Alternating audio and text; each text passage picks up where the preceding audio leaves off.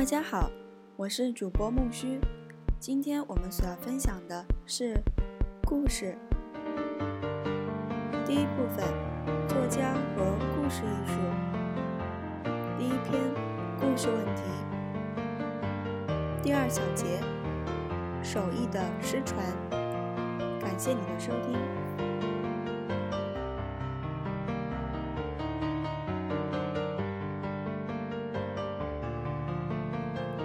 故事艺术是世界上主导的文化力量，而电影艺术则是这一辉煌事业的主导媒体。世界观众都钟爱故事，却只能渴慕。为什么？这并不是因为我们讲故事的人没有努力。美国作家协会剧本登记服务处每年记录在案的剧本多达三十五万多个，这还仅仅只是记录在案的剧本，在全美国。每年跃跃欲试的剧本数以百万计，而真正称之为上品者却寥寥无几。其原因固然是多方面的，但根本原因可以归结为一条：如今想成为作家的人根本没有学好本行的手艺，便已蜂拥到打字机前。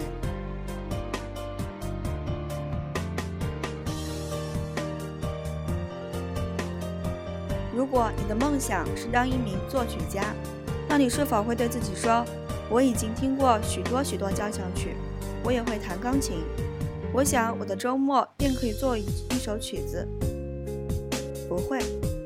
可是现在许多剧作家就是这样开始的。我已经看过不少电影了，有好有坏。我的英语成绩都是 A。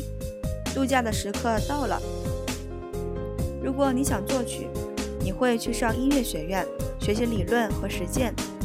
专修专修交响曲这一样式，经过多年的勤奋苦练，你会将自己的知识融入自己的创造力，鼓起勇气大胆作曲。无数未露头角的作家从不怀疑，一个优秀的剧本创作，其难度无异于无异于一部交响乐曲的诞生，而且在某种程度上而言，还会是更难，因为作曲家所摆弄的是具有数学般精密度的。音符，而我们所染指的，这是一种被称为人性的模糊的东西。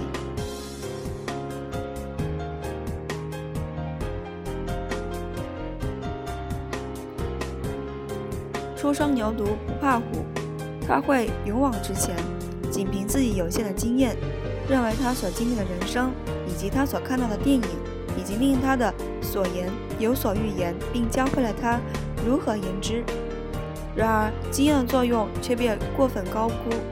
我们当然需要不去逃避生活的作家，需要能够深入生活并密切观察生活的作者，这是至关重要的，但远远不够。对于大多数作者来作者来说，他们通过读书学习所获得的知识等于或超过了经验，尤其是当那种经验没有经过检验之时，自知是关键。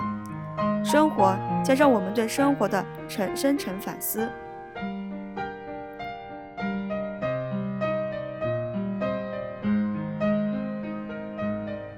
至于技巧，初学者误以为是手艺的东西，只不过是他对所遇到的每一部小说、电影或戏剧中故事要素的无意识吸收。当他写作时，会试图将自己的作品和他在阅读和观看过程中积累的一个模式。用试错法进行匹配，非科班的作家把这称之为哲直觉。然而，这纯粹是一种习惯，而且具有严重的局限性。它不是模仿心目中的模样板，就是把自己的想象为先锋派的作家，对其进行反叛。然而，那些无意识内化了重复模式所做的这种随意摸索或者反叛，绝不是什么技巧。于是便导致了那些充斥着陈词滥调的剧本的出笼，无论是商业片还是艺术片，都未能幸免于难。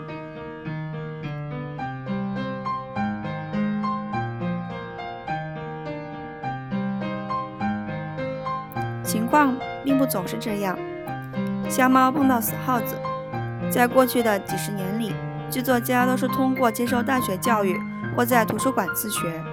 通过在戏剧工作或写作小说，通过在好莱坞制片厂体制中充当学徒，或者通过以上多种手段的谋的综合来学习他们的手艺。二十世纪初，一些大学开始相信，就像音乐家和画家一样，作家也需要接受类似于音乐学院或艺术学院的正规教育，来学习其手艺的原理。为了达到这个目的，威廉·阿彻、肯尼斯·罗和约翰·霍德华·劳森等学者都写出了有关制作原理、理论和散文艺术的杰出著作。他们的方法是内在的，从欲望的大肌肉运动、对抗力量、转折点、嗯，脊椎进展、危机、高潮中汲取力量，从里面看到外面的故事。从业的作家，无论接无论有无接受正规的教育，都利用这些教会来完善他们的艺术，把从喧嚣的二十年代一直爆裂到的六十年代这半个世纪，变成了荧幕、小说和舞台上美国故事的黄金时代。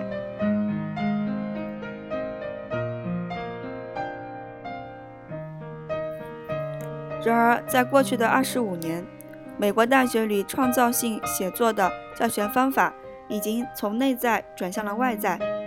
文艺理论的思潮将教授们的注意力从故事的深层源泉转向语言、符号和文本，从外面看到的故事。其结果是，除特少嗯数例外，当今一代作家在故事的主要原理方面修养严重缺失。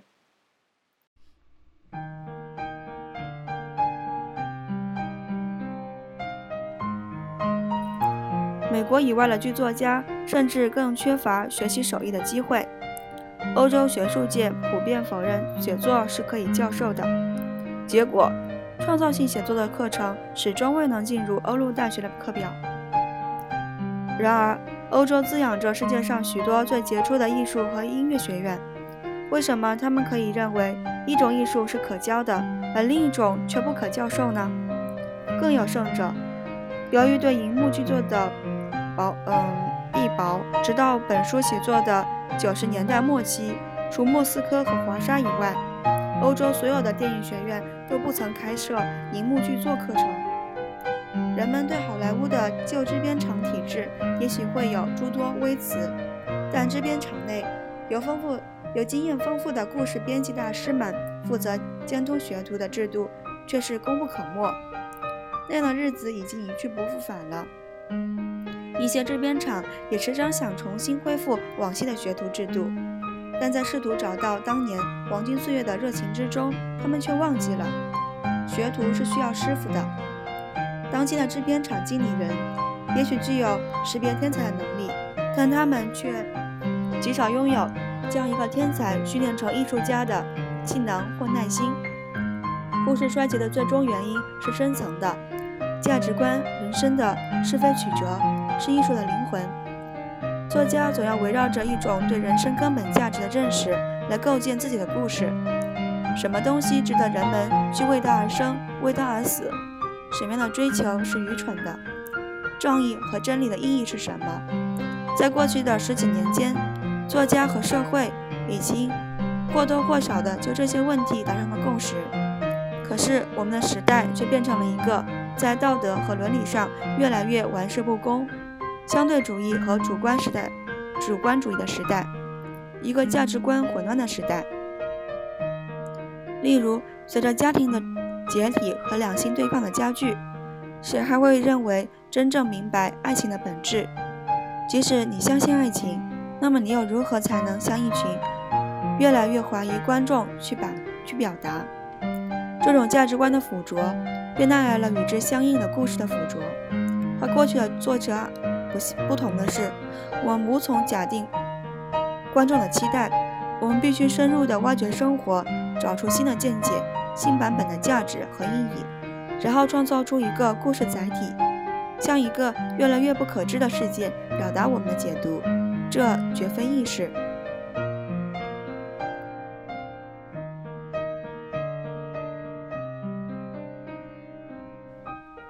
故事问题。第二节手艺的失传就分享到这了。下一期我们所要分享的是第三节故事要领。感谢你的收听，我是主播木须，让我们期待下期的更新吧，拜拜。